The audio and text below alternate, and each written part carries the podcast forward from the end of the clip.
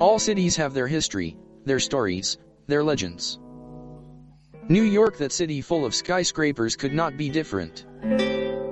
Long, long ago, when New York was nothing more than a handful of small houses and farms, the stories tell that there was a character named Rip Van Winkle. This gentleman was one of those people that life passes them by without them doing the slightest because they despair of having a fortune.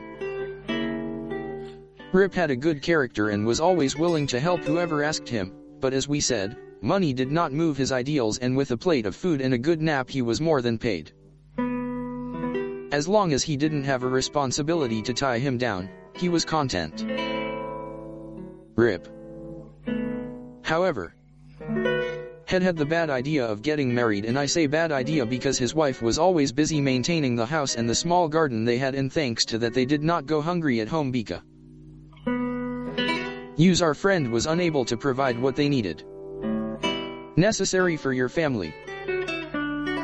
However, she did not stop ranting against Rip Van Winkle and with good reason because she was the one who maintained the home while Rip wandered through the mountains. When hunting with his dog, or took long naps under the trees in the summer or had long conversations. In the village tavern. Rip. As we say. Was lazy. He even avoided his wife to avoid arguing. Well. Arguing. The only one who spoke was his wife. He had no other choice. And it was impossible for him to run away from home. He was silent and sat in a corner to receive the reprimand.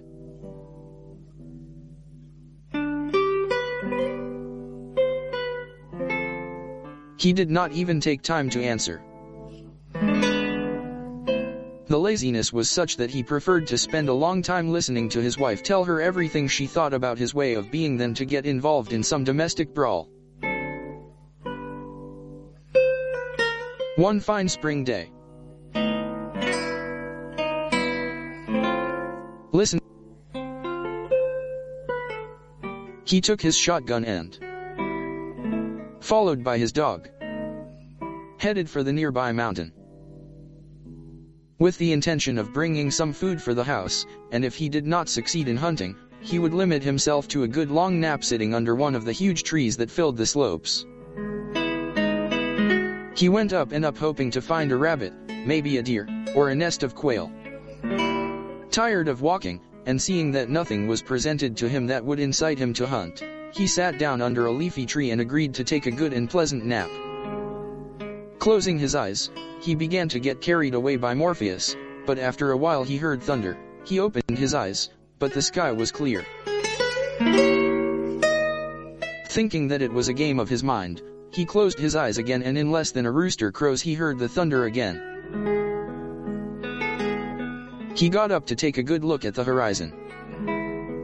Sometimes storms announce his arrival with thunder from afar. If that were the case and he managed to discover where the thunder was coming from he could find some place to shelter from the rain. He climbed onto a huge rock nearby and searched the sky for signs of storm clouds, but nothing. As he was about to climb down from the rock he saw a little man lumbering a barrel down the path. This caught his attention, what the hell would that man do with such a large barrel in those andurials? He was watching him for a moment and seeing himself discovered by the little man he greeted him kindly to indicate that he was a friend of his. The being stared at him and Rip at that moment realized how strange his face was, with a beard that reached almost to his waist, pointed ears, and strange clothes that ended with a hat. Rip and Little Man looked at each other for a while as if they were analyzing each other, both were surprised to have found themselves in such a lonely place. Suddenly the man cracked a smile and motioned for him to come closer. Rip did so. Helping others was one of his signs and since it was getting close to lunchtime and he hadn't hunted anything, possibly the being he had found invited him to eat something that he carried in his saddlebag. The stranger motioned for him to push the barrel, and so they walked along the path for a long time. The truth is that Rip was of few words. But the little man didn't bother to talk much either and they both made their way without giving each other more than sidelong glances and the occasional polite semi-smile. They came to a kind of cave more or less large that Rip had never seen in those places and when he saw that the man entered it, Rip loaded the barrel on his shoulder and followed him. The noises of thunder and storm, far from moving away, were heard even closer. In a few steps, not many, the cavern widened and a huge opening appeared, giving way to a very strange place. Rip didn't know if he was outside or inside. Because although it was brightly lit you couldn't see any sky. The plants were strange to him. And he was used to wandering in the woods and he knew all the flora of those places, and the inhabitants of that place seemed strange to him, very similar to his companion. None of them were higher than his waist.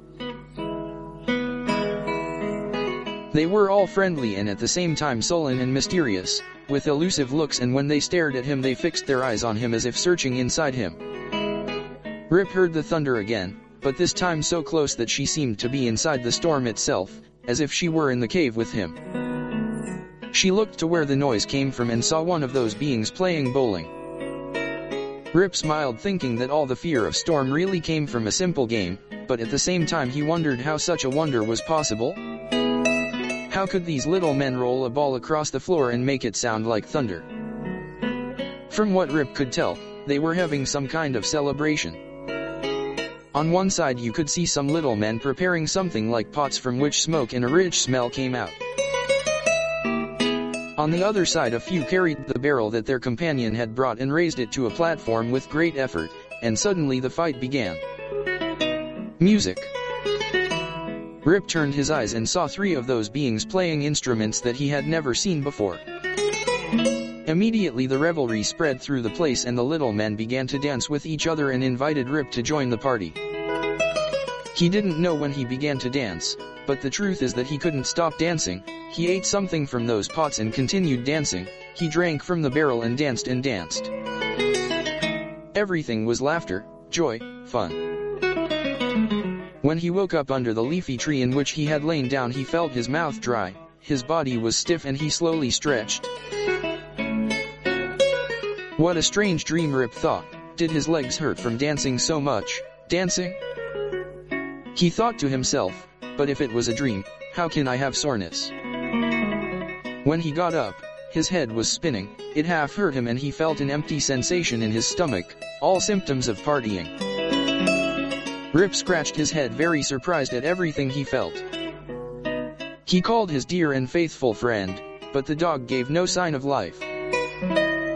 Rip thought that maybe he would have gone back to town when he saw him lying on the tree, but he would never leave him alone. Absorbed in all these thoughts he began to go down the mountain. After having walked for a long time, which seemed enormous to him. Perhaps because of how tired he was. Perhaps because of the bodily discomfort he had or perhaps because he had really gone far into the forest, he finally spotted the town in the background of the road, but where was he?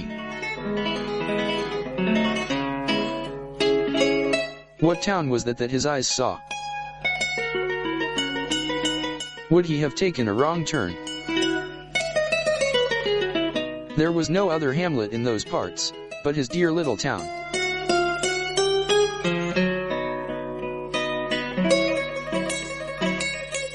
What was happening?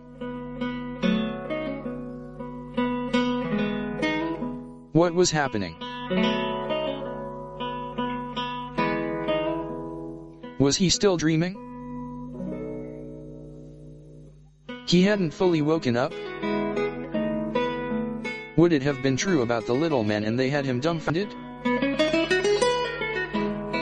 Stunned, he decided to continue on his way to the group of houses to see where his steps had taken him. At least he would find people to guide him, and clear his mind a bit. As he descended the confusion increased. In the town there were many new houses, some small buildings and very little vegetation, where were the trees that led to the town hall? Those leafy trees in which to take refuge from the torrid summer sun? Where was the tavern where Rip and his compadres had long pointless conversations? Where the radishes was his house. But which way had Rip taken? As soon as he began to walk through the streets, people began to look at him strangely. The townspeople had the same sense of strangeness in their countenances that Rip himself carried with him. A group of children approached him unashamedly and a little girl held out her hand to help him walk, something that our man was grateful for, not knowing how the steps he took tired him greatly. Little by little Rip became the anecdote of the day and with every step he took, more and more people surrounded him with a strange face. They accompanied him to the mayor's house and put him in front of the door. In a flash, the mayor came out, elegantly dressed and in a hurry to see what his fellow citizens were bringing him. Tell me good man he began to speak what brings you to these parts. I'm Rip Van Winkle, he replied, I must have lost my way, I can't find my town, Rip noticed how his words tired her spirits, his voice felt exhausted, without strength. When he said his name a murmur was heard in the circle that surrounded him. The mayor's eyes widened in shock. What do you say good man? He asked. Rip looked around to see if he could find a familiar face or at least someone who didn't look at him so strangely. I'm Rip Van Winkle, he said again. I live in this town. He said, and scratched his ear in a daze, or at least that's what I think, and I don't know what happened because I don't know anyone, I can't find my house where are my wife and children? What has happened? What is happening? Without knowing how, Rip began to cry. A great O of astonishment was heard and both the mayor and the older ones took a step back in fear at what they heard. Someone brought a chair and Rip's weary bones took possession of it. What a relief he felt to be able to sit down, he hadn't realized how tired he was. The mayor looked in amazement at this old man sitting in the chair, with a long beard and a wrinkled face who said his name was Rip Van Winkle, a local who was part of the legends of the town. According to that legend, the man with the same name as the old man had disappeared many years ago and no matter how much they searched all around, they never found him. His dog, which had always accompanied him everywhere, appeared in the forest where he used to go and no one could never find any trace of Rip Van Winkle. Soon a woman appeared, all anguished, and she looked at him attentively, she approached the old man and looked directly into her eyes, and at that moment she fell unconscious. A great murmur began to be heard and the mayor ordered Rip to enter his house where they fed him. Made him take a good hot bath. gave him new clothes to change into and when he finally came out refreshed and clean he found the woman who had passed out sitting in the living room waiting for him, her face full of tears. She jumped out of her seat and hugged him tightly. Father, she told him, I am Elizabeth, your daughter. Ee Elizabeth? But, but, if you were barely five years old when I went to the forest. No, no father, it's been 20 years since you left. Rip didn't understand anything that was happening. What, 20 years? But if just that morning he went into the woods with his dog? What had happened? What was happening? Before the astonished looks of those present. Rip recounted everything he remembered since he left home, the tree, the noise of the storm, the man with the barrel, the walk, the cave, the other beings, the party.